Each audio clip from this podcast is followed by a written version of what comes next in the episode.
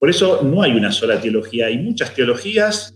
Yo diría, hay tantas teologías como personas creyentes que se ponen a reflexionar la fe. Gerardo Daniel Ramos es doctor en teología por la Pontificia Universidad Católica de Argentina, sacerdote y actualmente se desempeña como docente investigador dictando cursos, seminarios en las facultades de psicología y psicopedagogía y ciencias económicas. En sentido amplio, todo discípulo misionero, todo bautizado, que reflexiona su fe es teólogo, ¿eh? aunque no lo haga profesionalmente. Para Gerardo la tradición no es algo rígido, sino que sobre todo hace referencia a lo que vivimos desde nuestra fe. Hay que pensar la fe en fidelidad creativa. Esa es una expresión eh, del magisterio, ¿no? Se utilizó en el documento Vita Consecrata, fidelidad creativa. Estamos en el cauce de una tradición, pero la tradición no es algo rígido, justamente lo que se transmite es lo que se vive. Además, asegura que la fe no depende tanto de nosotros, sino que es el testimonio del Espíritu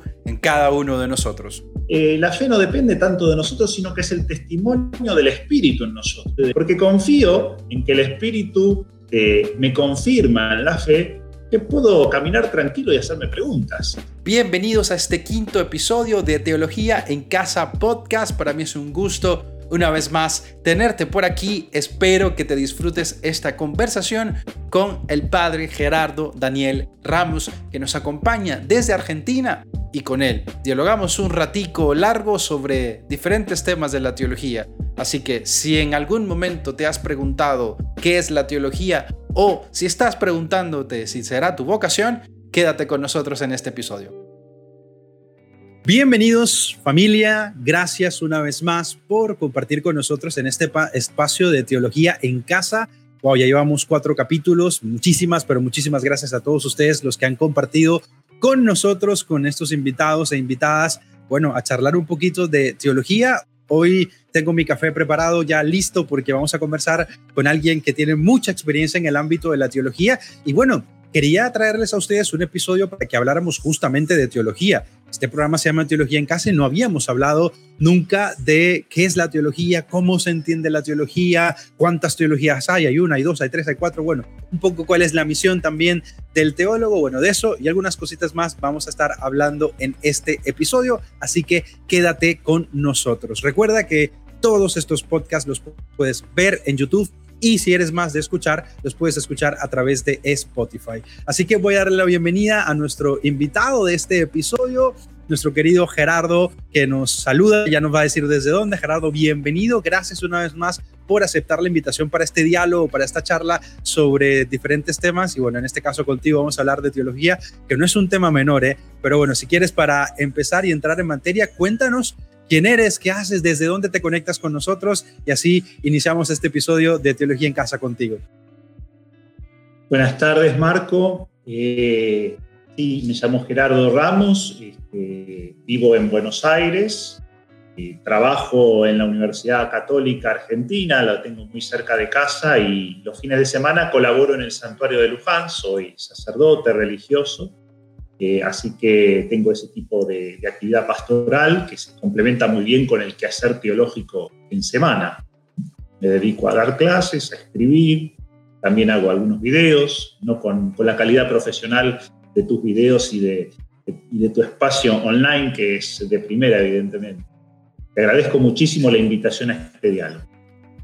Querido, gracias a ti, gracias por el apoyo desde ahí. Y yo quisiera empezar esta, esta conversa pero para que nos cuentes un poquito como de tu vida personal, cuéntanos cómo nace en ti esta vocación que tienes a la vida religiosa y luego cómo te vas decantando por el tema de la teología, si fue algo, digamos así, que salió porque sí, o te lo mandó algún superior, algún hermano, alguien de tu comunidad. Bueno, en fin, ¿cómo nace la vocación en ti? Si no quieres, nos quieres contar algo brevemente y luego cómo pasas de esta vocación de la vida religiosa a la vocación del teólogo, del profesor de teología. Cuéntanos un poco de esto. En realidad es una sola vocación, eh, es una vocación sapiencial, teologal, de búsqueda, de reflexión, tratar de pensar las cosas en la vida, buscar bucear profundo ¿eh? en las cosas que nos van tocando vivir, que me fueron tocando vivir, irle encontrando sentido a la luz de la fe es decir, la fe de algún modo se va como inscribiendo dentro de mi experiencia humana. Por eso es que en realidad yo no veo como muchos, muchos quiebres, sino más bien como una continuidad, un solo estilo de vida. Fue siempre el mismo estilo, ¿no? Siempre fui eh, reflexivo de algún modo, siempre tuve ese espacio como más interior eh, que quise como cultivar. Y bueno, en algún momento esto se fue decantando en, esta, en este estilo, ¿no? Pero me dedicaba plenamente a la actividad pastoral, también le daba mucho espacio a todo lo que eran espacios de grupos, de reflexión, charlas, presentaciones, siempre fui de leer, entonces de algún modo sale como muy con naturalmente, ¿no? no lo veo como algo posterior o añadido a la vida, sino algo profundamente inscrito eh, en mi forma, diríamos, de ejercer el ministerio pastoral. En el mismo santuario de Luján yo lo que hago más de celebrar evidentemente las misas y predicar, que es un texto muy lindo para, la predicación, eh, con los peregrinos en medio del pueblo de Dios en camino, eh, es confesar, pero también en las confesiones hay muchos diálogos así como de mucha hondura, ¿no? de esas conversaciones que no se dan todos los días, y bueno, es algo que disfruto mucho. Eh, por ejemplo, este estilo de diálogo ahora aquí, lo mismo. lo que no me gusta tanto es encargarme de cosas prácticas, eso sí, por ejemplo, no sería bueno para la administración. Bueno, agradecemos que lo digas con sinceridad, que de eso necesitamos mucho también en, la iglesia, hermano. Este, bueno, entremos en materia que nos has contado y, y pues un poco vislumbrado que para ti esta vocación ha formado parte de, un solo movimiento eh, sapiencial, eh, lo cual me parece muy bonito como lo dices. Em, bueno, de tu experiencia también, eh, ¿cuánto tiempo llevas de, ser profe? Eh, ¿Dónde das clases? Y si también nos quieres contar eh, qué materias das por ahí, cuál es tu materia favorita en la que te sientes como, como más feliz, más contento de darla. Bueno, cuéntanos también un poco de esa parte de tu vocación también, de, bueno, de ser profe y de acompañar estos procesos de, de crecimiento y de, y de pedagogía. Inicié eh, con la teología pastoral. Eh, o sea, es que hice mi tesis doctoral eh, con Carlos María Gali, que ahora también es perito, fue perito en, en, Aparecida, ahora también es miembro de la Comisión Internacional de Teología. bueno, ahora va a participar también en el próximo sínodo. desde la teología pastoral Después me fue tocando dar diferentes materias, eh, incluso dogmáticas o de espiritualidad, una social de la iglesia, o sea que me fui como expandiendo bastante, porque, bueno, en nuestros contextos es así la teología, es decir, no es tan específica como tal vez en otras geografías, en otras latitudes, tal vez alguien se dedica a la cristología y toda su vida a la cristología. Acá en América Latina es lo que, lo que se va precisando, ¿no? Yo inicié eh, mi quehacer teológico sobre todo en el norte argentino, en Santiago del Estero, que es una región bastante pobre, eh, una teología muy vinculada a la vida pastoral, y después, bueno, me tocó ir dando clases en diferentes centros de mi país, Argentina, sobre todo en el área metropolitana de Buenos Aires, y ahora estoy más en la UCA, y también con los, con los jesuitas. Eh, fui desarrollando un estilo un poco propio de teología, lo que llamé una teología del cambio de época. Empezada eh, una serie de publicaciones, inicialmente fue una trilogía, ¿eh? después finalmente al libro de síntesis le puse Teología del cambio de época, peregrinando la vida, contemplando el icono, comunicando la palabra, unas 600 páginas, cuyo PDF se puede googlear y descargar gratis. Eh, y es una teología en diálogo con eh, diferentes disciplinas, eh, digo, con diferentes espacios académicos, culturales y pastorales. Una teología como transversal a los tratados clásicos. Eh, me gusta hacer teología desde la vida, desde las cosas que te van como afectando, y después ir como ordenando, sistematizando, organizando esas observaciones parciales que surgen a veces de experiencias de vida, de lecturas, de encuentros, que, digamos, es una teología con impostación pastoral en general, ¿eh? pero, ya te digo, he recorrido diferentes tratados así. No, no, no me he quedado solamente en el ámbito de la teología pastoral. Y me gusta sobre todo pensar las cuestiones que son relevantes. Es decir, para mí no hay nada más aburrido que dar un tratado justamente, como vos decís, como profe. ¿eh? Hice de profe también y sigo haciendo de profe, pero eh, yo creo que el teólogo es, otra cosa, no es un profe. También enseña teología, pero me parece que tiene toda una dimensión como personal, más monástica, más de silencio, más permanente. Eh, el aula eh, o la conferencia es como la punta del iceberg en la vida del teólogo. por más que hoy es cierto, tenemos que adquirir muchas herramientas técnicas, profesionales de la pedagogía, incluso para utilizar la virtualidad, eh, que necesitan formación y preparación, pero me da la impresión que eso es como son las herramientas para la comunicación. Tiene que haber algo como previo. Y eso previo tiene mucho también de dimensión eh, orante, sapiencial, eh, algo que se va como madurando muy de a poco. Y por eso tampoco soy de escribir tanto. Es decir, bueno, cuando vale la pena, cuando algo se fue madurando, cuando una intención es fuerte, entonces le empezás a dar forma, pero no escribir por escribir. Por eso en eso soy bastante irregular.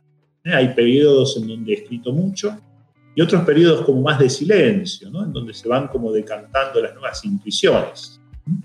Yo creo que hay que evitar el discurso por el discurso o el escribir por el escribir, ¿no? Es el vicio al que lleva a veces la academia hoy, que hay que publicar regularmente para quedar en el sistema, pero finalmente cuando uno hace un raconto de todo lo producido, dice, bueno, no sé si valió tanto eso la pena. Por eso yo creo que hay que hacer poco y bueno. Eh, ahí yo creo que hay elocuencia. Y buscando sobre todo que lo que se dice sea significativo para uno y para los demás, que sea pertinente. Por eso esto se abre a muchos estilos y formas de hacer teología. Yo creo que lo que dispara, digamos, o enriquece, lo que sirve como motor eh, dinamizador para el teólogo es su capacidad de escucha, de observación este, y de maduración a la luz de la fe de lo que va percibiendo, de lo que le va aconteciendo. Y ahí yo creo que somos creativos si no somos meros repetidores. El profe repetidor eh, es, aburrido. Es aburrido para los alumnos y es aburrido para el profe. Oye, creo que das ahí una clave, pero la vamos a retomar más adelante porque quisiera que eh, nos contaras también desde tu experiencia, desde esa sabiduría y también desde tu propia vida, ¿no? que seguramente está atravesada también por, por lo que la teología ha significado para ti, para tu, vida, vocación, etcétera. Em, ¿Qué entiendes tú y qué entiende Gerardo en su corazón por teología? Para quienes nos están viendo, que han visto que este programa se llama Teología en Casa, que se habla de teología de la iglesia, que se habla de teología católica, en fin. ¿Cómo, cómo podrías tú definir teología? Y cuéntanos un poco si es que hay una teología, si es que hay varias teologías y cómo se puede entender eso así como para quienes de pronto no tienen ni idea cómo adentrarse a comprender eso de la teología. La teología siempre presupone la fe. Clásicamente se la define como un acto segundo de la fe. Eh, en el fondo es pensar lo que creemos. Cum ascensione cogitare, así se lo definía, definía San Agustín en latín, que quiere decir mientras vamos dando el asentimiento, vamos como reflexionando. Eh, o sea que eso presupone la fe, no se puede hacer teología sin fe. Ya es algo como un sucedáneo de la teología, el que se dedica a estudiar textos, por ejemplo, patrísticos, pero no es creyente, bueno, entiende, está por ahí nomás de qué se está hablando. Aunque sea prolijo en, reproducido en interpretar el texto, ¿eh? pero le falta como el alma. La teología en el fondo siempre presupone la fe. Y yo creo que presupone la fe no solamente en cuanto contenido, sino sobre todo en cuanto fe vivida. Por eso es indisociable del contexto. No hace teología contextualizadamente. Eh, yo te hablé de una teología del cambio de época. Evidentemente porque fui tomando conciencia, yo ahora tengo 53 años, de que muchas cosas fueron transformándose muy vertiginosamente en estos últimos decenios. Cosas que uno recibió de una manera, bueno, eh, se fueron transformando ¿eh? y necesitan ser repensadas.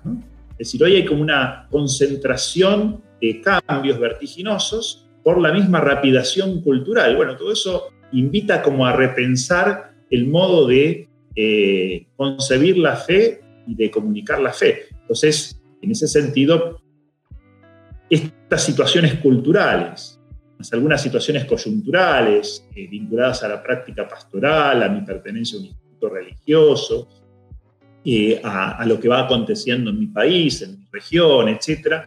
Todos esos elementos evidentemente son como ingredientes que van nutriendo una reflexión creativa.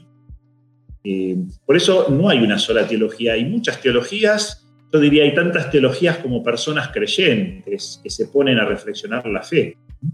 Eh, por más que después pedagógicamente uno pueda hacer algún tipo de clasificaciones de estilos teológicos, ¿eh? pero me parece que eso es como posterior. en sentido amplio, todo discípulo misionero, todo bautizado que reflexiona su fe es teólogo, aunque no lo haga profesionalmente. Algunos lo hacemos profesionalmente, incluso vivimos de la teología, ¿no es cierto? Somos docentes, damos clases en la universidad, pero este, el sentido más pleno, de teología, eh, viene asociado, digamos, a, todo, creyente que de algún modo quiera comprender aquello que cree. Una exigencia intrínseca de la fe, tratar de entender. Es la pregunta de María, ¿no es cierto? ¿Cómo será esto si no conozco varón? ¿O por qué nos has hecho esto, ¿no es cierto? Este, cuando se pierde en el templo. Es decir, es la creyente que de algún modo toma la palabra para preguntarse y para preguntar, para dar un, asentimiento de fe más pleno, más autoimplicativo, más totalizado. Em, tú me estás queriendo decir a ver si, si, si no hago una mala interpretación. Tú me estás queriendo decir, querido Gerardo, que casi que esto es una, eh, vamos a ponerlo en estos términos, una invitación, una obligación de parte de todo creyente, es decir, nadie puede decirse creyente si no se hace preguntas sobre su fe, o sea, alguien no puede ser creyente si es que no tiene dudas en su vida, en su forma de entender a Jesús. Eh, Teología significa que la fe implica una fuerte dosis de preguntas y de búsquedas. Dime por favor si te entendí bien. Es que la fe surge de las preguntas, justamente. Yo creo que el paso a la fe lo damos justamente cuando humanamente también nos hacemos preguntas. Eh, es decir, Dios no le responde a nadie que no se haga preguntas, ¿no? Este, en eso es muy, muy pedagógico, Dios sabe que no tiene sentido eh, digamos, eh, tirar perlas a los chanchos, por decirlo así. Es decir, primero tiene que surgir la pregunta. Y yo creo que es muy sano la duda, la pregunta, la búsqueda. Eh, por eso hay un cierto conformismo fideísta que simplemente adhiere a una doctrina, ¿no es cierto? Eh, pero que hace que la fe sea como el agua sobre el pescuezo del pato, es decir, no, impregna su vida. Es decir, la, la fe realmente nos pone en camino eh, con todas las vicisitudes del camino, con, todo lo que eso comporta también de, dramatismo, ¿no es cierto? Y yo creo que es en esa pasionalidad teológica, ¿no es cierto?, que surge la palabra, ¿no es cierto? Es decir, la palabra teológica o la palabra de fe va madurando en ese contexto, a la luz del Espíritu que nos acompaña. Eh, es muy interesante ver cuando uno mira el texto de Lucas 4, Jesús en el desierto, dice el texto que es conducido por el Espíritu Santo, por el Espíritu Santo para ser tentado. Y la palabra tentación eh, contiene la misma palabra que experiencia, peiro, ¿eh? en griego. Eh, prueba, tentación, experiencia van juntas. Es decir, en el fondo la experiencia es lo que surge de la prueba. Y yo creo que la fe justamente se va como consolidando en las búsquedas, en las tribulaciones, en la noche oscura, para usar una expresión clásica, cierto?, de la mística cristiana. La noche oscura es como el mejor crisol de la fe, es decir, donde sale purificada la fe. Entonces a mí me da la impresión de que a veces evitamos eh, hacernos preguntas, no decimos, no, no, porque eso es una tentación, ¿no es cierto? No hay que cuestionarse la fe. Al contrario, yo diría, todas las preguntas tienen que entrar eh, dentro de la fe justamente para que esa fe sea sólida, sea genuina. Si no, es, una, es una, un fideísmo eh, como muy superficial, muy precario, que no resiste las, las vicisitudes y los encontronazos de la vida. Contrario, las dificultades son las que más tienen que nutrir la creatividad teológica. Y yo te digo una cosa, este, Marco, te confieso una cosa. Eh, generalmente todo lo que yo escribí, artículos, libros, incluso videos, etcétera, todo surgió porque algo no me cerraba. Es decir, nunca me puse a escribir porque se me ocurrió simplemente, sino eh, me puse a escribir porque algo no me cerraba este, y me enojaba, ¿no es cierto? Y bueno, hay un primer momento, diríamos, como de impotencia, de insatisfacción, oscuro, pero después va saliendo y va surgiendo la palabra, ¿no? Esto no es, no es muy extraño, ¿no? el, mismo Freud decía con respecto al psicoanálisis, ¿cierto? Es decir, cuando le vamos poniendo palabra a las situaciones, bueno, nos vamos sanando.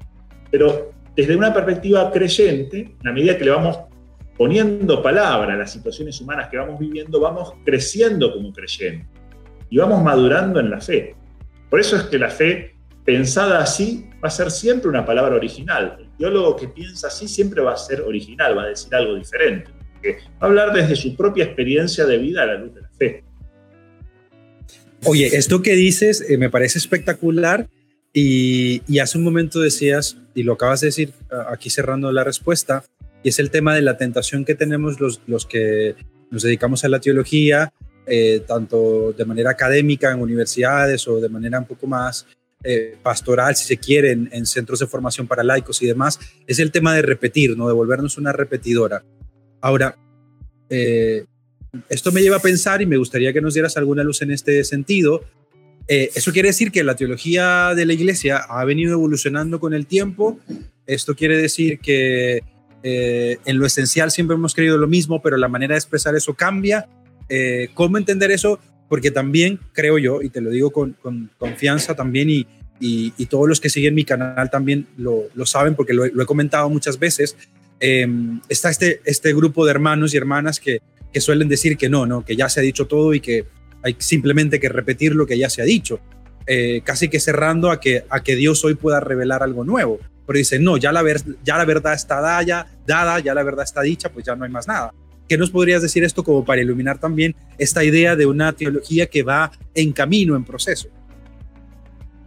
Hay que pensar la fe en fidelidad creativa. Esta es una expresión eh, del magisterio, ¿no? Utilizó en el documento Vita Consecrata, fidelidad creativa. Eh, estamos en el cauce de una tradición, pero la tradición no es algo rígido, justamente lo que se transmite es lo que se vive, ¿no? Tradere ¿eh? es lo que se transmite pero a partir de la misma vivencia, no se comunica lo que no se vive. Por eso la mejor manera de transmitir la fe es viviéndola, pero uno la vive en un contexto determinado, en un momento histórico, y entonces en el tiempo las cosas se van transformando, ¿no? Y entonces el modo de pensar la fe tiene que ir iluminando esas vicisitudes colectivas, culturales, grupales, especiales, personales. Eh, Ahora, es cierto que otros tiempos tenían transformaciones, pero eran más lentas, ¿no? Es decir, cosas tardaban más siglos en modificarse. Podía haber algo repentino, ¿no es cierto? La peste bubónica, la peste negra, ¿eh? este, o el descubrimiento de América, algunos eventos que, marcaron una, una, época muy fuertemente, ¿no es cierto? Pero igualmente eran procesos más lentos. Hoy todo cambia en muy pocos muy pocos meses. Eh, entonces, en ese sentido, tenemos una mayor conciencia de la historicidad. Eh, un momento muy decisivo para esto fue el Concilio Vaticano II y en particular la Constitución Pastoral Gaudium et Spes, es decir, porque tomó conciencia, incluso a través de un método teológico novedoso, de algún modo en el magisterio, nosotros podríamos sintetizar en el ver, juzgar y actuar, ¿eh? para decirlo modo sencillo, ¿no es cierto? Eh, ya Juan 23 lo había anticipado, pero bueno, se consagró de algún modo con Gaudium Spes, ¿eh? una constitución eh, conciliar, ¿no es cierto?, con un peso material importante, y que reflexionó a la luz de los signos de los tiempos, la fe de la iglesia ¿eh? y las diferentes preocupaciones del hombre. Juan Pablo II también insistió mucho en que el hombre eh, concreto, histórico y real es el camino de la iglesia. Perdón, Redentor Hominis, pues lo repitió varias veces, pero sobre todo en su documento programático. Bueno, y hoy eh, con el Papa Francisco esto se pone como en el centro. ¿no? a mí me ha llamado mucho la atención una frase que dijo Papa Francisco en su primer año como pastor de la Iglesia Universal, eh, era más o menos así la frase, como que él tenía una certeza de fe, ¿eh? una certeza dogmática única, ¿eh? Y es que Dios habla en la vida de las personas. Entonces, esto es como muy central. por eso yo creo que hoy tenemos una mayor conciencia de tenemos que ir reflexionando la fe. Ahora, es cierto que también este boom, de algún modo teológico o de apertura a la reflexión de las nuevas situaciones, eh, encontró eh, como mucho aliento con este nuevo pontificado. ¿no? bueno, pontífices anteriores eran un poco más clásicos, europeos, centroeuropeos, ¿no? Entonces, bueno, evidentemente las cosas ya estaban como armadas de una manera, era, ya era como de algún modo anticipable muchas veces lo que se iban a decir sobre diferentes temas. Eh, pero creo que, bueno, con todo este movimiento eh, sinodal, ¿no es cierto?, de iglesia en camino, de escucha, ¿eh? de atención a las periferias, este, de salir de ese narcisismo clerical, ¿no es cierto? Bueno, todas estas frases a veces muy coloquiales, ¿no es cierto?, que utiliza también el Papa Francisco, yo creo que también se está animando este tipo de procesos ¿eh? Eh, que tienen como mucha más eh, más apertura, ¿no? Y bueno, nos vamos animando de a poco también a, usar nuestras palabras. yo te digo la verdad, Marco, hace algunos años estaba como muy pendiente las palabras que usaba, no es que ahora hablo sin pensar, ¿no? Pero digo, era como más clásico también en el discurso, había que usar más palabras, de, digamos, magisteriales, ¿no es cierto? De algún modo como afianzadas por la tradición, ¿no? Pero uno mismo se sentía un poco incómodo con ese ¿no? Yo creo que ahora de algún modo se, se, abrió la puerta como para que podamos expresarnos con más naturalidad y creo que surgen lenguajes muy, muy interesantes, ¿no es cierto? Eh, y yo creo que también surgen lenguajes que no tienen pretensión, diríamos, de infalibilidad. ¿no? Bueno, uno habla, no es que sea palabra de Dios todo lo que uno dice, ¿no es cierto? Ni mucho menos. Ni tampoco uno quiere tener esa pretensión. Y bueno, vamos expresándonos, a veces lo hacemos un poco mejor, a veces también, de vez en cuando hay algún acierto más luminoso, este, pero creo que es así la vida, ¿no es cierto? No, no, no hay que ser tan este, tan complicado, ¿no es cierto? Es decir, la fe se comunica en la cotidianeidad de la vida y usamos nuestras palabras, a veces somos más precisos, a veces un poco menos, ¿eh? pero no, no, tenemos que estar con lupa censurando el discurso eh, ni propio ni ajeno, ¿no es cierto?, para ver si responde o no a la ortodoxia. Me parece que ese estilo ya rancio un poco de proponer la fe, nadie lo quiere, ¿no? Eh, tal vez mucha gente hoy es cierto, bueno, frente a la inseguridad frente a los desconciertos, el cambio de época, a veces también puede tener la tentación de querer volver hacia algo muy seguro y rígido, ¿no es cierto? Pero eso no alimenta la vida, es pan para hoy y hambre para mañana. De acuerdo con esto porque, porque creo que además deja muchos vacíos y, porque creo que además en, muchos de mis hermanos y hermanas que conozco, que, que viven desde este otro horizonte donde no se aceptan las preguntas, donde ya la verdad está dicha, donde eh, todas las referencias son a, documentos del magisterio únicamente y eh, detrás hay un miedo a mostrar que hay dudas de fe, ¿sí? Porque como la duda es algo malo, como la duda te aleja de, Dios, ¿no? Que es un poco la visión que tienen algunos, pues terminan queriendo ocultar que en el fondo es gente insegura, gente que tiene miedos, gente, gente que tiene un par de arrugas, como todos los tenemos en el corazón. Em, ya para, para, retomar otro punto que me parecía importante también. En este aspecto, perdón, Marco, en este aspecto que decís, eh, muchas veces lo que se busca es como tener un control de la vida y de las cosas de la fe. Pero eso no es la certeza oscura de la que habla Juan de la Cruz referida a la fe. Es decir, esa llama de amor viva a la certeza oscura. Es decir, eh, la fe no depende tanto de nosotros, sino que es el testimonio del Espíritu en nosotros. Si realmente creemos, tenemos que tener mucha libertad para hacernos preguntas y pensar. Justamente porque no es algo humano, es decir, no es algo solo humano que depende de nosotros, ¿no es cierto? Que si lo ponemos en dudas en corona. Justamente es el testimonio del Espíritu. Porque confío en que el Espíritu este, me confirma en la fe que puedo caminar tranquilo y hacerme preguntas. Eh, cuando yo no me animo a eso es justamente porque tengo una duda muy fundamental de fe. Es decir, entonces tengo que controlar todo, pero es como todo. Mira, yo me acuerdo cuando estudiaba música, guitarra, que a veces quería eh, tomar conciencia de lo que estaba memorizando, la partitura, etc.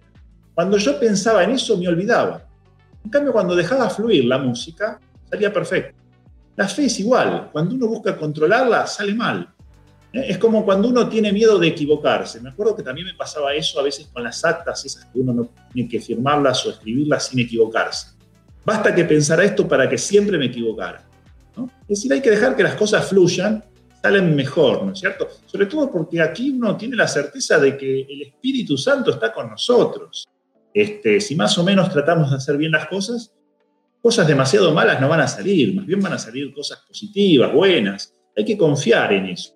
Yo creo que eh, a veces hemos eh, estado afectados, sobre todo la tradición cristiana occidental, eh, por esta idea del pecado que nos llevó a una cierta baja autoestima, a, subrayar mucho las consecuencias del pecado original, y entonces a tener dudas de todo, ¿no? es decir, de no animarnos, confiar. Que hay que confiar en que el Espíritu nos ha transfigurado, que somos hijos de Dios, que somos templos del Espíritu, y entonces, de algún modo, dejar fluir esa presencia divina en cada uno de nosotros. De acuerdo, de acuerdo. Iba, iba a decir que eh, Francisco en Evangelii Gaudium, que es, el documento para hablar de, de, su modelo, ¿no? de su, su ruta de, de, gobierno como pastor de, la Iglesia Universal, repite muchísimas veces el tema del amor salvífico y nos dice que eso es lo esencial. Y cuando yo leo eso, eh, me, cuestiono, yo el primero, por supuesto, pero también cuestiono, voy haciendo memoria de lo que yo he recibido en la parroquia donde hacía vida hace unos años y digo, ¡Ah! pero es que se acentúan tantas otras cosas. Imagínate que para yo poder eh, llegar al sacramento de la confirmación, tenía que aprenderme el credo largo, como le llaman acá, y, decirlo frente a mi profe para poder, pero de experiencia, de, experiencia de amor salvífico, eso nada. Entonces, creo que hay la teología también eh, y sobre todo esta que, tiene un, acento eh, pastoral, ¿no? La teología pastoral que le llaman, o de la praxis, tiene que también apoyar un poco en ese, en ese tema, porque es que nuestros, nuestra forma de compartir la, fe y, y, desde la teología pastoral, como lo mencionabas tú, muchas veces no es desde la experiencia, no es desde la vida, sino desde el manual que saca eh, la arquidiócesis que sacó hace 10 años y ese mismo repítelo 20 mil veces. Y digo, ¿cómo, cómo, no, cómo caemos en esa, en esa tentación frecuentemente? ¿no? Em, Aquí hay una cuestión ideológica de fondo, que es em, aplicable no solamente a la reflexión de la fe, sino en general a otras cuestiones de la vida, es mucho más amplio. Yo creo que hay como un orden en el conocimiento y en el aprendizaje, eh, que es la experiencia, la vida, el símbolo, la percepción estética, el, icono, y después el concepto, la palabra. Vida, icono, palabra. Por eso mi subtítulo es Peregrinando la vida, contemplando el icono, comunicando la palabra. Pero nosotros hemos heredado un racionalismo eh, en la modernidad de Descartes que pone en primer lugar el concepto tratando de que después ese concepto baje a la vida. Eso nunca pasa. Es al revés el proceso. Es decir, la circularidad es inversa. Eh, no podemos ir de contramano. ¿eh? Es vida, símbolo, palabra. Vida, símbolo, palabra. Esa circularidad. Si queremos hacer al revés, eh, queda como muy deficiente ese proceso. hay un montón de elementos, sobre todo inconscientes, afectivos, que escapan a nuestro control eh, que nunca se van a integrar, ¿no? Y entonces va a ser violenta, va a ser una fe violenta. Fíjense que, fíjate que es una de las cuestiones que más se le critica a los monoteísmos hoy, ¿no? Es decir, bueno, justamente eh, si baja de una idea ya preconcebida de Dios, en el fondo nosotros no estamos comunicando un icono, sino estamos comunicando un ídolo, es decir, un Dios que es pensado con categorías humanas o desde categorías humanas. No, no lo dejamos hablar en la vida. Pretendemos que Él hable a través nuestro de acuerdo a lo que nosotros interpretamos de Él. Entonces, ahí eso evidentemente va a generar rechazo, ateísmo, eh, y yo creo que gran parte del rechazo que ha generado en Occidente eh, los procesos de secularización, o al menos de eh, agnosticismo, ¿no es cierto?, si no ateísmo, se deben justamente a este tipo de modo de pensar la fe que después incide en modos de vivir en la iglesia, de proponer la moral cristiana, ¿no es cierto?, e incluso la espiritualidad, y entonces eso se hace algo como asfixiante. Eso genera más bien el, efecto inverso. Creo que eh, para aportar a lo que estás diciendo, eh, no, sé si, si, lo ves así, pero creo que también nos hemos olvidado que, que la fe, que la teología, que el Evangelio de Jesús responde otras preguntas. ¿sí? Eh, Antonio Espadaro va a decir que responde las preguntas profundas del corazón decir, el Evangelio no nos va a decir cuál es la distancia entre la Tierra y la Luna, pero sí nos va a decir qué hacer cuando alguien nos hace daño, qué hacer cuando alguien eh, llega a nuestra casa y necesita un pan para comer. Es creo que tiene un componente de, otro horizonte de respuestas y me parece que lo que hemos hecho en muchos casos es intentar que el Evangelio responda preguntas que, que el Evangelio no, quiere responder. Eh, eso nos hemos gastado, recordarás ya la famosa pelea que hubo con Bullman de desmitificar el Evangelio y todo ese tema de la cristología. Creo que hemos caído también nosotros, ya en ambientes más cotidianos de fe, de parroquia, de comunidades, de vida cotidiana, hemos caído también en esta tentación de olvidar que, que la propuesta de Jesús de verdad nos une, incluso con quien piensa distinto, porque no nos habla de si estás de acuerdo o no de acuerdo con esta posición política o sobre este sistema económico, sino que nos habla de la vida diaria y cotidiana, cómo amar al otro. Y, en eso creo que todas las religiones eh, particulares que yo conozco apuntan hacia eso, hacia esa fraternidad, hacia ese amor al otro, ¿no? Creo que hay, hay una tentación de, de, de, no haber entendido que la fe se trata de otra cosa, de la vida, de la sabiduría. Esa distinción que hacía en algún momento Levinas entre, entre Grecia e Israel, ¿no? Como, como hay una sabiduría por un lado y, bueno, la, intención de la filosofía que es otra cosa, ¿no? Que responde justamente a otras preguntas. Eh, creo que ahí hay algo interesante. No sé si querías comentar algo de, eso. Nosotros creemos que la palabra se hizo carne y habitó entre nosotros. Eh, o sea que en realidad Dios se comunica siempre a través de la carne, que es la persona concreta, con sus limitaciones, la cultura, un determinado tiempo y espacio. Eh, cuando nosotros tratamos de abstraer esa palabra y separarla de todo contexto, la convertimos en ideología, es gnosticismo en sentido técnico. El judaísmo es gnosticismo. Eh, no podemos pensar sino a partir de lo situado, de lo concreto. Esta es, este es el ABC del pensamiento teológico cristiano, que se focaliza en el misterio de la encarnación. Entonces, cuando tratamos de desvincular la reflexión eh, de la vida, de las situaciones que nos interpelan, ¿eh? del Jesús histórico, ¿no es cierto? Nos queremos quedar simplemente con el Cristo de la fe, como decías en referencia a Bullman. Este, bueno, ya de algún modo se va distorsionando nuestro, cristianismo.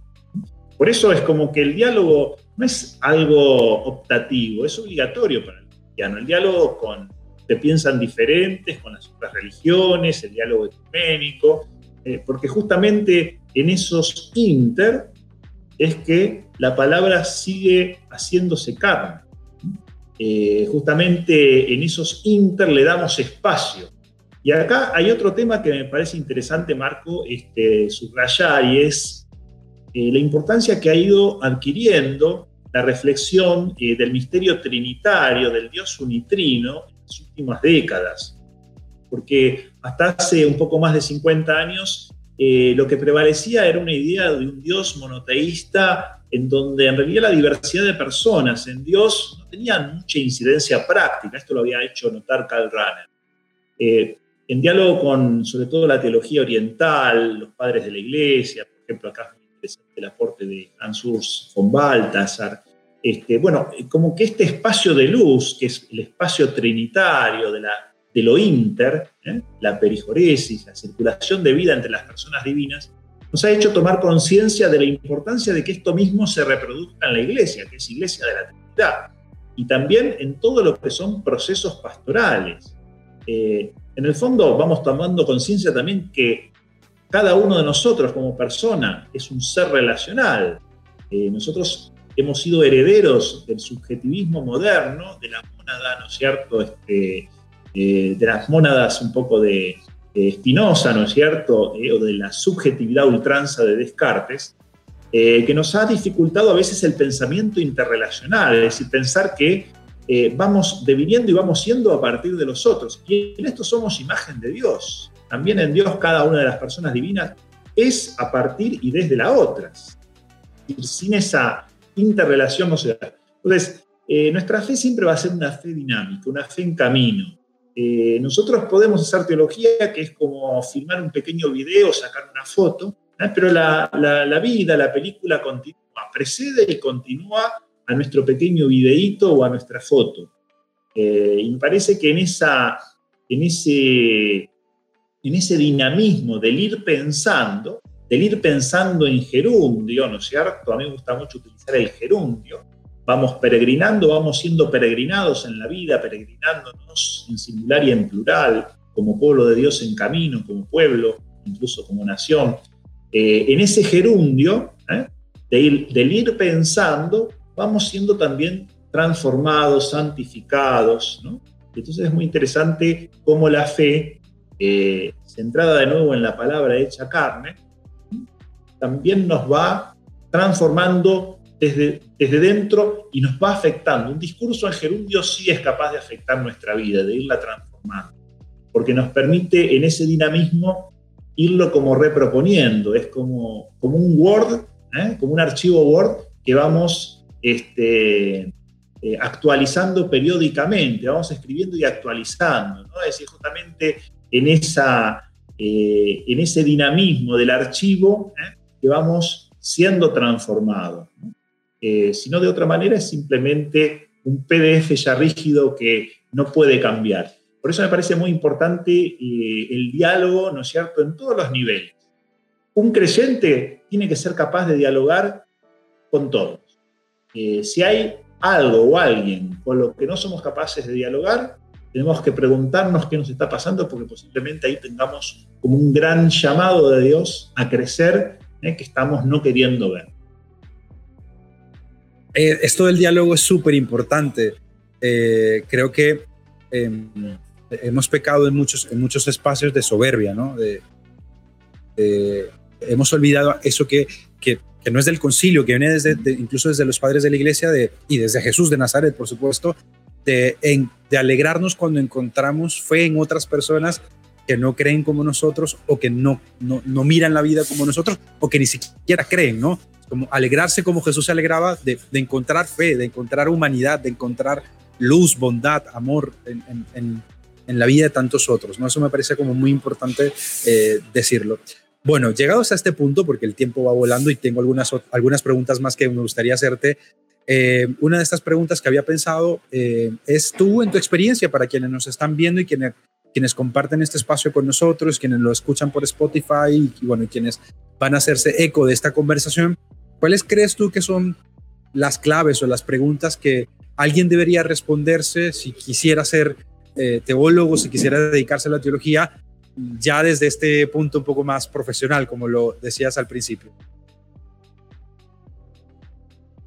Bueno, lo que nutre un poco un proceso más, entre comillas, profesional eh, es la formación, el estudio, eh, cuantas más herramientas y disciplinas se puedan ir manejando disciplinas afines mejor, ¿no? Es va teniendo un conocimiento un poco más eh, formado, más así fundado, ¿no? Pero yo creo que la gran, la gran disposición que uno tiene que tener va en la misma línea de lo que estábamos hablando. Eh, es decir, cómo vamos siendo capaces de integrar todo lo que va apareciendo en el camino de la vida, en este mundo. Y la palabra se hizo carne, el mundo es templo de Dios. Y entonces a través de todo y de todos Dios nos habla. Realmente el oído cristiano ¿eh? la escucha eclesial, la escucha pastoral, es capaz de discernir las huellas de Dios, las semillas del verbo, ¿no es cierto?, en cada cosa. Eh, lo que vos decías, ¿no es cierto?, esta capacidad de alegrarse porque todo lo que de cierto se dice o de verdadero nos dice, eh, se dice, de algún modo nos pertenece. Este es un pensamiento este, patrístico también de los primeros tiempos, San Justino. Eh, la idea de que si nos dejamos asombrar, a partir de todas las cosas se puede hacer teología. Por supuesto, después si tenemos más herramientas, sobre todo de pensamiento especulativo, por ejemplo, una cierta formación filosófica, ¿no es cierto?, de fondo, bueno, vamos a tener más herramientas para poder integrar de un modo más satisfactorio, más elegante incluso, eh, lo que vamos encontrando por el camino en una, en una obra original. Yo creo que la teología es como un mosaico. Un mosaico se va haciendo de piedritas. Yo lo escuchaba eh, a Marco Iván Rupnik, eh, que es un conocido este, artista esloveno, que se dedica, bueno, que ha hecho mosaicos por toda Europa, ¿no es cierto? Eh, y una de las grandes cosas que él, a lo que él le dedica mucho tiempo es a, al buscar las piedras, las piedritas, ¿no? Este, bueno, yo creo que las piedritas esas que van formando después un mosaico, es una expresión teológica, de la imagen eh, artística la imagen, al libro del artículo, lo que va como construyendo ese discurso son esas piedritas que son justamente lo que uno va encontrando en la propia geografía. ¿eh? Él buscaba las piedritas en Europa. No, uno tiene que buscar las piedritas. Eh, en las personas, en las expresiones artístico-culturales, el cine, la música, las experiencias pastorales, las vivencias de las personas, los diálogos, lo que va viviendo, lo que le va pasando, todo eso ¿eh? se van convirtiendo como en piedritas de un mosaico. Entonces las piedritas del zapato, ¿no es cierto? En el zapato son en realidad las piedritas aptas para, para, para un buen mosaico, para una buena obra de teología. Y entonces yo creo que cuanta más herramientas tengamos para interpretarlas, ensamblarlas eh, creativamente, ¿no es cierto? ¿Eh? Cuanto más herramientas también especulativas tengamos para, para que esto pueda formar un diseño de totalidad, bueno, mejor teología vamos a hacer. Este, yo no haría tanta, una separación tan tajante entre lo que es eh, la teología no académica y de la teología académica. Es decir, eh, a veces se le da ese cliché de algo de académico científico, en todas las áreas pasa eso, este, pero hoy está claro que eso es bastante discutible, ¿no? Es decir, un prestigio que muchas veces tiene un sello económico, ¿no es cierto? Eh, hay alguien que legitima un, eh, un, hallazgo como científico y otro lo toma simplemente como una sabiduría popular, ¿no es cierto? Pero a veces esos, eh, esos límites no son tan claros. Este, yo creo que lo que sí es cierto es que necesitamos siempre ahondar, profundizar, ser rigurosos, ser honestos con nosotros mismos en este tipo de procesos de búsquedas ¿eh? y no repetirnos. ¿no? Siempre va a tener algo de artesanal la teología, que tiene que ser como un camino propio, ¿no es cierto? Y entonces tiene algo de obra de arte también la teología hecha así. Interesante, algo de artesanal. Eso me pareció muy chévere, cómo lo, cómo lo expresas. Me, quedo con eso. Eh, otra pregunta que tenía eh, va, va, de este horizonte entre la iglesia y la teología. Eh, hay varios autores, ¿no? Castillo, por ejemplo, que, hablan de esta idea de que la teología por mucho tiempo ha ido por un lado, mientras la iglesia ha avanzado un poco más, más lento, ¿no? Eh, ¿Ves alguna disputa hoy entre los teólogos y las teólogas versus iglesia? Me refiero justamente a jerarquía. Sabemos que hubo algunos encuentros después del Concilio Vaticano II, con Juan Pablo II, luego con Benedicto XVI. Eh, ¿Tú hoy crees que esto persiste? ¿Cuál es tu mirada sobre este tema entre pues, la dinámica de la iglesia y la dinámica de los teólogos y teólogas que, que bueno, van casi siempre como, como en un primer batallón y luego viene detrás muchas veces la, la iglesia? ¿Cómo lo, ¿Cómo lo percibes tú también desde tu experiencia de alguien que está dentro, también desde el servicio pastoral y ministerial? Sabes que en, los tiempos patrísticos, estas cosas iban siempre juntas, ¿no? Porque los teólogos eran obispos, que muchas veces eran mártires, o sea, tenían que ser testigos de la fe, entonces esto iba como muy unido, ¿no? El pensar la fe o hacer teología incluso a partir de las vicisitudes que se iban dando. Muchas veces eran homilías o pequeños trataditos que se armaban en base a una necesidad concreta, entonces no había esa separación. Pero después de la conversión de Constantino y sobre todo cuando se va afianzando la Edad Media, eh, la teología empieza como a separarse. Es decir, por un lado está un estilo teológico más monástico que se va a ir haciendo en los monasterios y que va a tener eh, una vinculación con la espiritualidad bastante significativa, pero para los monjes. ¿eh? Los laicos van quedando afuera de eso. y después también a medida que se van desplegando las escuelas catedralicias, este, y posteriormente las universidades, eh, se va haciendo también un tipo de teología como más académica, más especulativa y mucho más eh, separada o en paralelo con la vida concreta y real de la iglesia. Eh, transcurrió así durante muchos siglos. En realidad, el llamado a, un nuevo diálogo es típico del siglo XX, con el redescubrimiento del valor de la persona y de la historia. Y entonces, con Vaticano II como eh, crisol un poco de, esta búsqueda. Eh, sigue habiendo situaciones que van como en paralelo, porque la academia tiene su propia lógica, sus propios mecanismos de acreditación, eh, sobre todo en países centrales. Este, investigador se dedica a una teología de escritorio, lo que critica el Papa Francisco muy claramente, ¿no es cierto? Este, y bueno, hay niveles de erudición o de especialización que son muy alejados, por ejemplo, en temas bíblicos, pero también en temas patrísticos, es decir, en general, eh, muy alejados de la vida pastoral.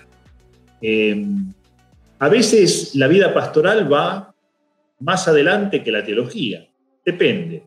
A veces puede tener su cierta inercia como más tradicionalista también.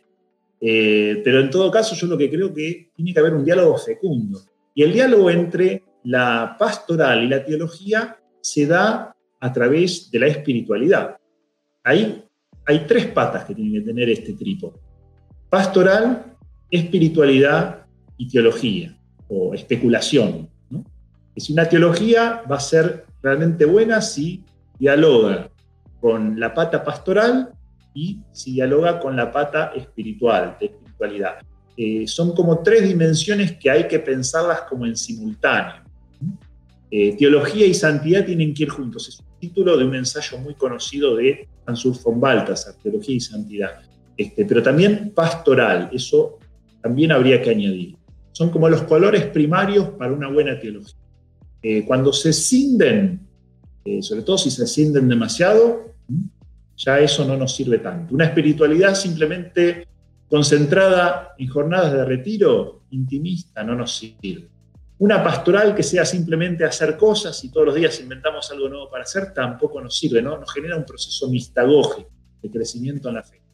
Una teología hecha a partir simplemente de textos de biblioteca tampoco sirve.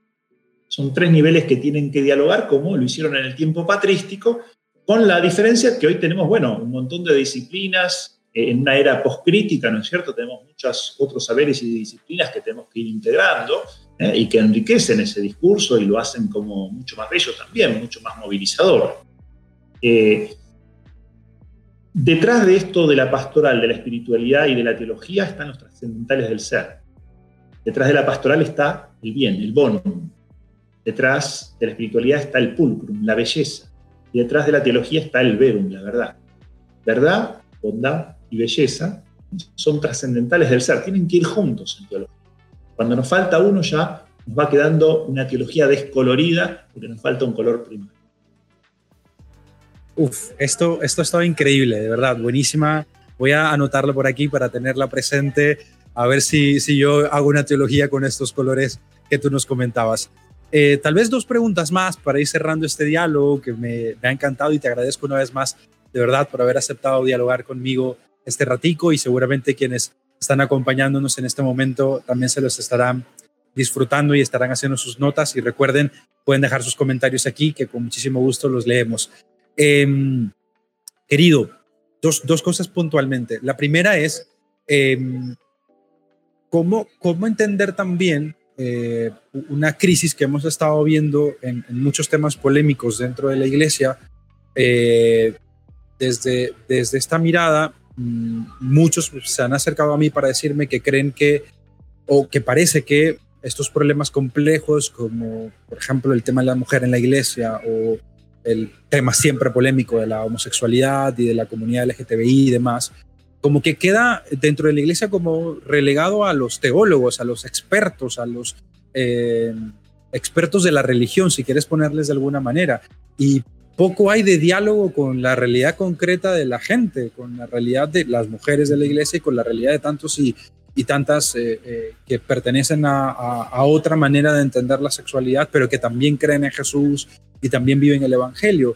Em, ¿Qué podrías responder tú desde, esta crítica que, algunos me hacen en confianza y me dicen, oye, pero parece que como si esto fuera solo un tema de, de si el teólogo tal dice tal cosa, de si el padrecito tal publica un video de entrevista con tal persona o de si el apologeta tal dice otra cosa, y poco está la voz de las personas concretas que viven marginación, rechazo o que de pronto no, ¿no? Pues ahí está el matiz de todas las experiencias. ¿Cómo lo ves tú? Una primera respuesta general es que hoy estamos caminando en una reforma estructural de la iglesia. Es una frase que yo tomo de Carlos Schickendans, este, que ha trabajado mucho esta temática. La reforma estructural de la iglesia tiene una connotación sobre todo de reforma eh, sinodal institucionalizada. Esta es una frase también de este, Rafael Luciani, con el que tú has hablado en una entrevista precedente. Eh, en ese marco amplio, ¿no es cierto?, en donde tenemos que repensar las consecuencias concretas de la fe en la vida de la iglesia y darle también nuevas formas, ¿no es cierto?, a la vida de la iglesia a sus expresiones. En este marco amplio están los temas que vos planteás y otros muchos. Este, yo creo que muchas veces en la vida concreta pastoral las personas van tomando sus decisiones, incluso a veces comunidades enteras, van haciendo su camino, ¿no es cierto? Más allá de lo que diga la teología, el Papa, ¿no es cierto? Este, obispo. Eh, es una pena que no pueda haber un mayor diálogo a veces, ¿no es cierto? Pero yo entiendo las personas que van tratando de encontrar soluciones para su vida. ¿eh? De hecho, yo trabajo en el santuario de Luján, ahora con la pandemia medio entrecortado, ¿no es cierto? Eh, y escuchamos muchas situaciones y también somos testigos a veces de, con otros curas, ¿no es cierto? De, bueno, de las soluciones que la gente va encontrando a sus situaciones, ¿no es cierto? Y se trata de acompañar de la mejor manera posible cada situación. ¿eh? Eh, yo creo que hay que salir de esta idea a veces un poco doctrinaria, en donde las personas entran en categorías ya clasificadas, ¿no es cierto? Es decir, cada vida es única, cada persona es única. Y lo importante es que la iglesia acompañe esa situación única de, esta persona, ¿no es cierto? De la mejor manera posible, como el Espíritu te vaya inspirando. Eh, acompañar sobre todo la autenticidad de la persona, que pueda ser fiel a lo mejor de sí misma, a lo que el espíritu le ha ido diciendo, a lo mejor un poco de, que concibe en su conciencia también, ¿no es cierto? Eh, ayudar a pensar, a reflexionar, pero me parece que siempre las decisiones en última instancia las tiene que tomar el interesado o la interesada, ¿no?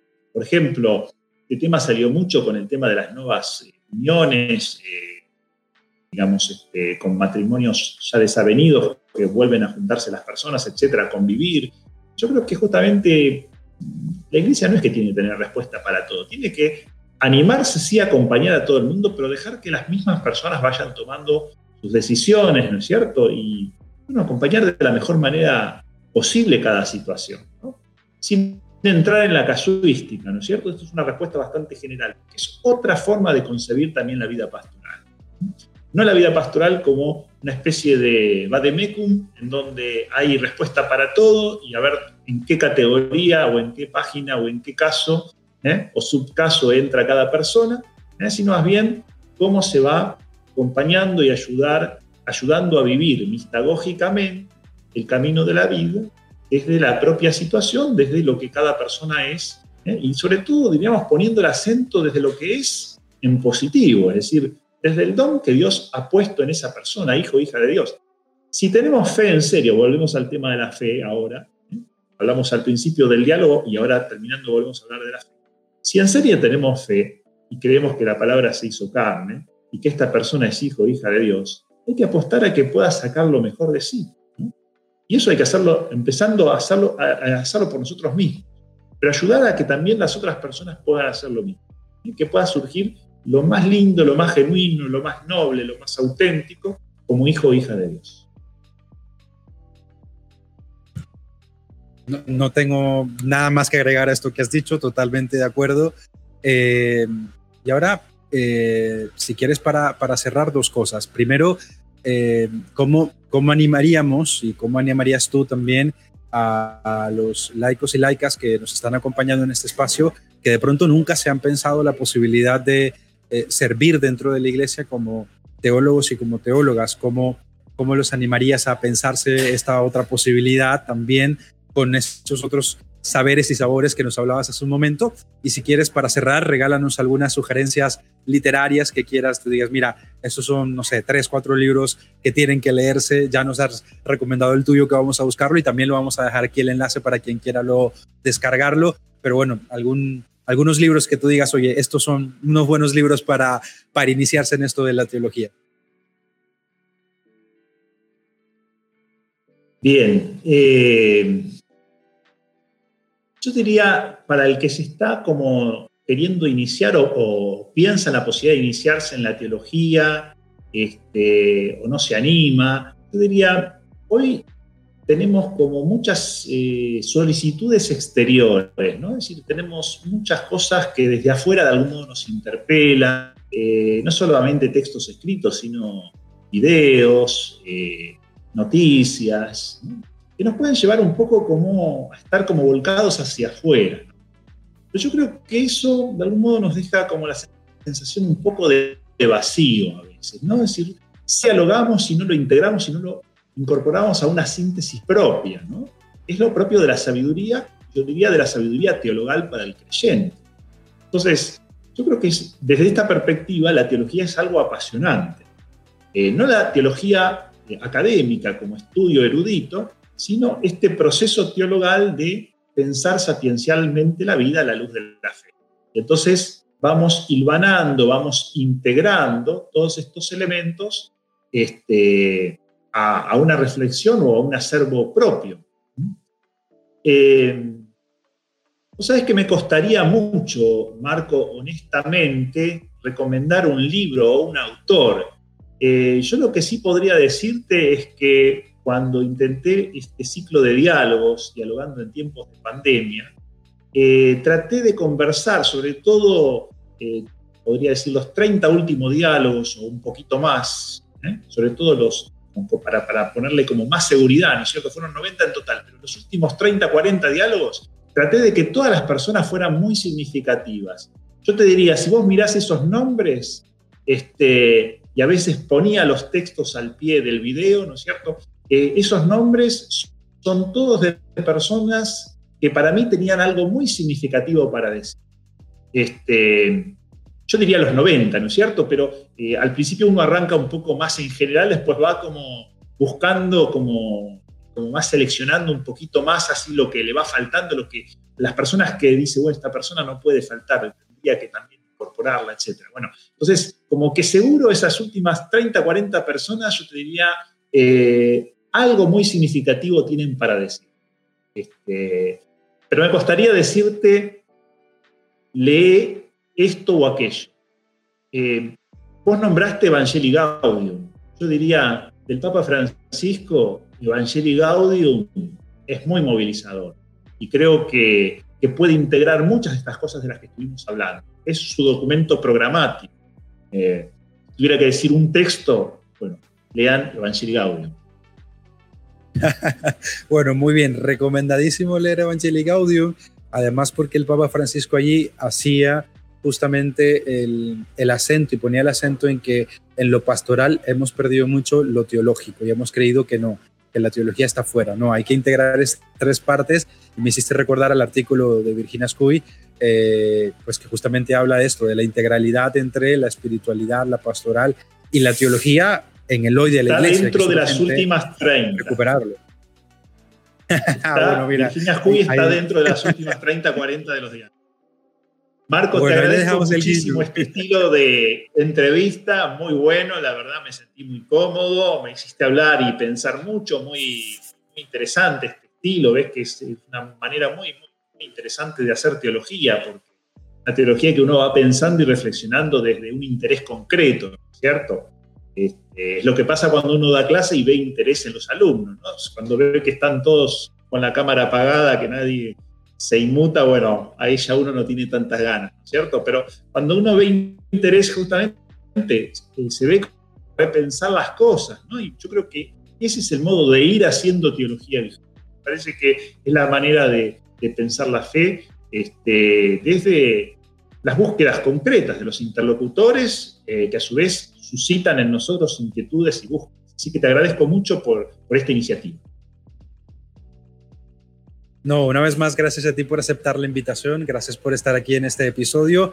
Yo creo que lo dejamos hasta aquí porque si no nos, ponemos dos horas más a hablar, así que quedaron algunas preguntas ahí en el tintero que luego seguramente podríamos hacer otro episodio y, y charlar Para otro video, para otro video para otro video, para un en vivo por ahí podríamos hacerlo, ya veremos. Pues nada, querido Gerardo, gracias una vez más por estar aquí desde Argentina, por compartir también tu sabiduría teológica, sapiencia, también desde tu experiencia como alguien que dedica parte de su vida a esto y que también ve que la teología atraviesa todo su, su ser y su despliegue de humanidad. Si quieres regalarnos un último mensaje para despedir este episodio y con eso ya estamos. Y gracias una vez más a ti por aceptar la invitación y a todos ustedes por estar pendiente de este espacio de teología en casa podcast. Hasta la próxima, eh, Marco. Y yo lo único que diría es que este tipo de diálogos no es para escuchar una sola vez, sino a veces para volver a escuchar algunas cosas. Es decir, eh, las cosas que van teniendo densidad no es para pasar de una cosa a otra y olvidarse de lo precedente, sino para irlas integrando. En los ejercicios ignacianos, en los ejercicios espirituales de San Ignacio, está la idea de la repetición. La repetición no es simplemente eh, resetear lo mismo, sino es ir ahondando, es decir, uno va profundizando en la medida que vuelve a jugar con lo mismo, con los chicos. Los niños juegan siempre las mismas cosas y repiten los juegos hasta el cansancio. Los grandes nos cansamos muchas veces de repetir el mismo juego de los niños. Este, pero sin embargo, en esa repetición hay una fruición que va como ahondando, va profundizando. Entonces, simplemente eh, mi sugerencia sería que de este diálogo hubo alguna frase o algunas frases o algún algún pasaje que movilizó un poco más, que no lo dejen pasar, que, lo aprovechen, que lo vuelvan a recuperar.